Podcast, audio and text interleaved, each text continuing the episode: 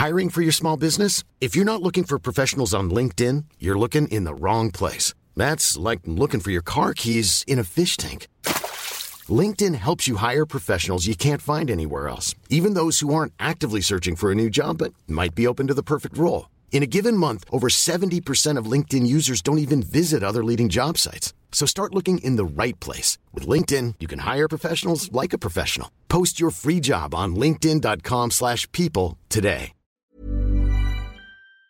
Je ne vous apprends rien, l'eau est une ressource de plus en plus convoitée à cause du changement climatique, avec euh, notamment la multiplication et l'intensification des périodes de sécheresse. Conséquence, c'est également une source de tension grandissante, et ce partout dans le monde. Si je vous en parle aujourd'hui, c'est parce que le week-end dernier, un conflit armé meurtrier autour de l'accès à l'eau d'une rivière a éclaté à la frontière entre l'Iran et l'Afghanistan. Salut c'est Hugo, j'espère que vous allez bien, c'est donc euh, le sujet à la une des actus euh, que vous avez loupé cette semaine, ou alors des actus du week-end. Je sais pas trop encore comment est-ce qu'on va nommer euh, ce format, mais en gros, c'est euh, le format d'actu qu'on poste le week-end, en plus des actus du jour euh, qu'on fait la semaine. Bon alors, commençons par le commencement. Que s'est-il passé concrètement? En fait, samedi dernier, des tirs ont éclaté à la frontière entre l'Iran et l'Afghanistan, entre d'un côté les talibans, les talibans étant donc le groupe islamiste armé au pouvoir en Afghanistan depuis 2021, et de l'autre côté, eh bien, des gardes frontières iraniens, autrement dit donc l'armée iranienne. Ces tirs ont fait au moins deux morts, un mort en fait dans chaque camp, selon euh, les décomptes des autorités euh, de chaque pays. Et les deux pays aujourd'hui s'accusent mutuellement d'avoir tiré en premier l'un sur l'autre. Mais alors, de quoi est parti cet affrontement? Eh bien, comme je vous le disais juste avant, cette explosion de violence est liée à des tensions autour d'une ressource absolument essentielle. J'ai nommé donc évidemment la question de l'eau, et plus précisément autour en fait de la répartition de l'eau de la rivière Helmand. C'est une rivière de 1000 km de long qui coule de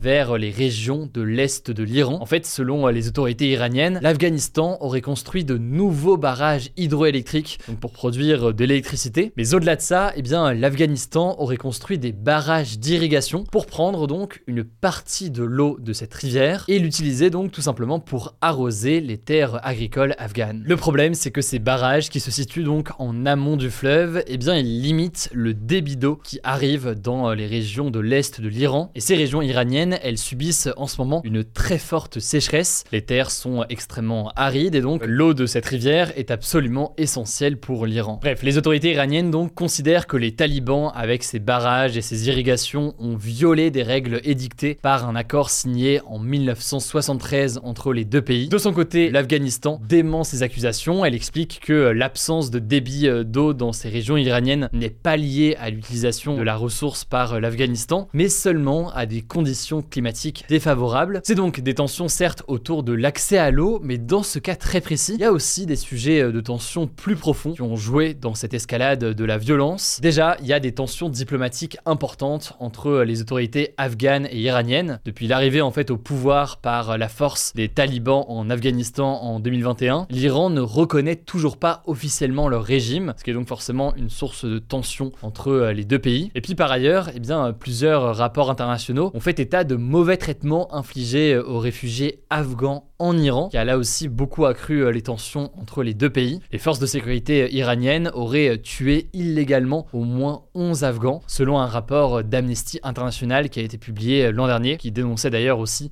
les retours forcés et les tortures subies par des Afghans en Iran. Enfin, dernier aspect qu'il faut absolument avoir en tête, c'est la question des conflits religieux qui opposent les deux pays. En fait, les deux pays sont des régimes islamistes, mais l'Iran est chiite et l'Afghanistan est sunnite. Et c'est donc deux visions de l'islam qui sont depuis longtemps en conflit. Pour vous donner un exemple, dans les vidéos de propagande des talibans en Afghanistan, eh bien les talibans qualifient les dirigeants iraniens d'infidèles. Ils menacent d'ailleurs d'aller les attaquer pour cette raison. Mais alors, est-ce que cette guerre de l'eau pourrait devenir une réelle guerre, si on peut dire ça comme ça? Eh bien, pour l'instant, les deux pays ont tout de même appelé à une désescalade des violences pour que ces tensions ne se transforment pas dans un conflit plus global. Mais cela dit, évidemment, il faut rester euh, très vigilant. Dans tous les cas, avec euh, le changement climatique et l'intensification euh, des périodes de sécheresse, l'eau se retrouve partout dans le monde et eh bien, comme une vraie ressource vitale et stratégique qui peut être la source de conflit conflit. On va donc ici à l'étranger, on peut le voir aussi en France dans d'autres cadres, mais avec le débat autour des méga-bassines ou alors aussi les très fortes sécheresses qui touchent une partie du pays en ce moment. Ça me semblait dans tous les cas essentiel d'en parler aujourd'hui. Je vous laisse avec Madeleine pour les actualités en bref du week-end et je reviens juste après. Merci Hugo et salut tout le monde. On commence avec une première actu en France. Le gouvernement a annoncé qu'il réfléchissait à fusionner la carte vitale avec la carte d'identité pour lutter contre les fraudes aux prestations de santé. En fait, selon Gabriel Attal, le ministre chargé de mettre en place un plan de lutte contre la fraude sociale, c'est un moyen de lutter efficacement contre ce qu'il appelle le tourisme médical, c'est-à-dire le fait que des étrangers se rendent en France pour bénéficier du système de santé. Selon lui, de nombreuses personnes étrangères empruntent les cartes vitales de Français pour profiter de soins médicaux remboursés. Mais alors comment c'est possible? En fait, avant 2007, les cartes vitales n'avaient pas de photo d'identité,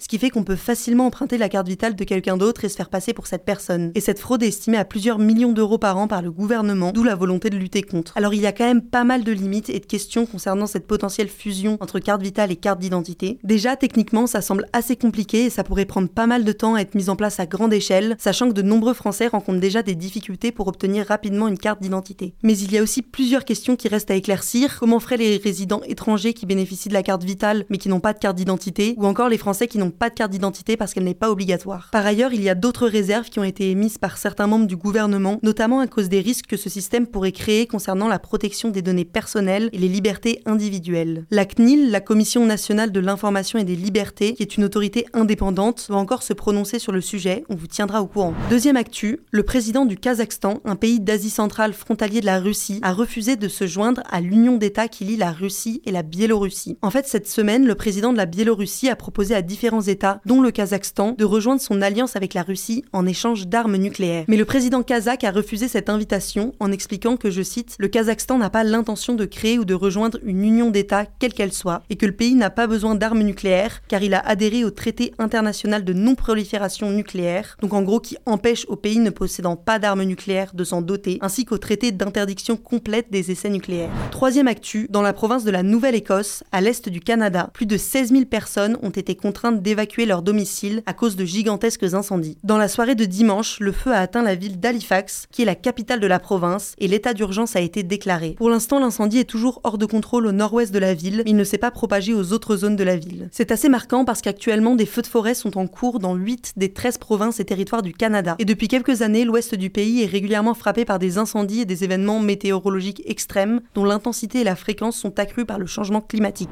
Quatrième info, pour la première fois de son histoire, la Chine a envoyé ce mardi un astronaute civil dans l'espace. En fait, jusqu'à présent, tous les astronautes chinois qui avaient décollé vers l'espace faisaient partie de l'armée, et donc ce changement montre qu'une nouvelle étape a été franchie dans l'ambitieux programme spatial chinois qui veut former plus d'astronautes et envoyer plus de monde dans l'espace, sachant que le pays a réaffirmé ce lundi vouloir envoyer un chinois sur la Lune d'ici à 2030. Cette mission va permettre à la Chine de renforcer ses connaissances en matière de vol habité, mais aussi de faire des tests en orbite autour de la station spatiale chinoise dans lesquels les astronautes vont passer 6 mois. Cinquième actu, en France, le nombre de détenus a atteint un niveau record. 73 162 personnes sont actuellement incarcérées pour 60 867 places de prison, ce qui fait atteindre les 120% de surpopulation carcérale. Alors le fait que le nombre de détenus dépasse la quantité de places de prison n'est pas nouveau en France, mais cela pose de vrais problèmes concernant les conditions de vie des prisonniers. Cette surpopulation carcérale avait d'ailleurs déjà valu à la France d'être condamnée en janvier 2020 par la Cour européenne des droits de l'homme, une juridiction internationale qui veille au respect des droits de l'homme. Pour vous donner une idée, dans la maison d'arrêt de Gradignan, à côté de Bordeaux, il y a deux fois plus de détenus que de places. Le syndicat Force ouvrière pénitentiaire parle même chez les hommes de 130 triplettes, donc des cellules à trois détenus dont l'un dort sur un matelas au sol. La contrôleur générale des lieux de privation de liberté a déjà dénoncé à plusieurs reprises les conditions inhumaines de détention infligées aux prisonniers qui doivent vivre dans moins d'un mètre carré d'espace vital par personne. On termine avec un événement mystérieux qui a eu lieu ce dimanche en Italie. Le grand canal de Venise est brusquement devenu vert fluo. Alors comme vous pouvez l'imaginer, ça a pas mal surpris les habitants de Venise. Ils ont rapidement signalé le phénomène aux autorités de la ville qui ont annoncé le lancement d'une enquête. Et donc pour l'instant, les autorités ne savent toujours pas qui est à l'origine de ce phénomène, mais des analyses de l'eau ont permis de comprendre que le changement de couleur a été provoqué par la présence de fluorécéine, une substance non toxique utilisée généralement pour les tests sur les réseaux d'eau usée. Selon le quotidien local La Nuova Venezia, la police aurait cherché à savoir si des militants écologistes pouvaient être à l'origine du phénomène, mais pour l'instant, rien n'a été déterminé. Merci beaucoup Madeleine pour ces actualités en bref ou ces actualités que vous avez peut-être loupées euh, cette semaine. Rendez-vous aussi ce week-end sur Instagram pour plus d'actualités. Prenez soin de vous, prenez soin de nos proches et on se dit du coup à très vite. When you make decisions for your company, you look for the no-brainers. If you have a lot of mailing to do, stamps.com is the ultimate no-brainer. Use the stamps.com mobile app to mail everything you need to keep your business running with up to 89% off USPS and UPS. Make the same no-brainer decision as over 1 million other businesses with stamps.com. Use code program for a special offer. That's stamps.com, code program.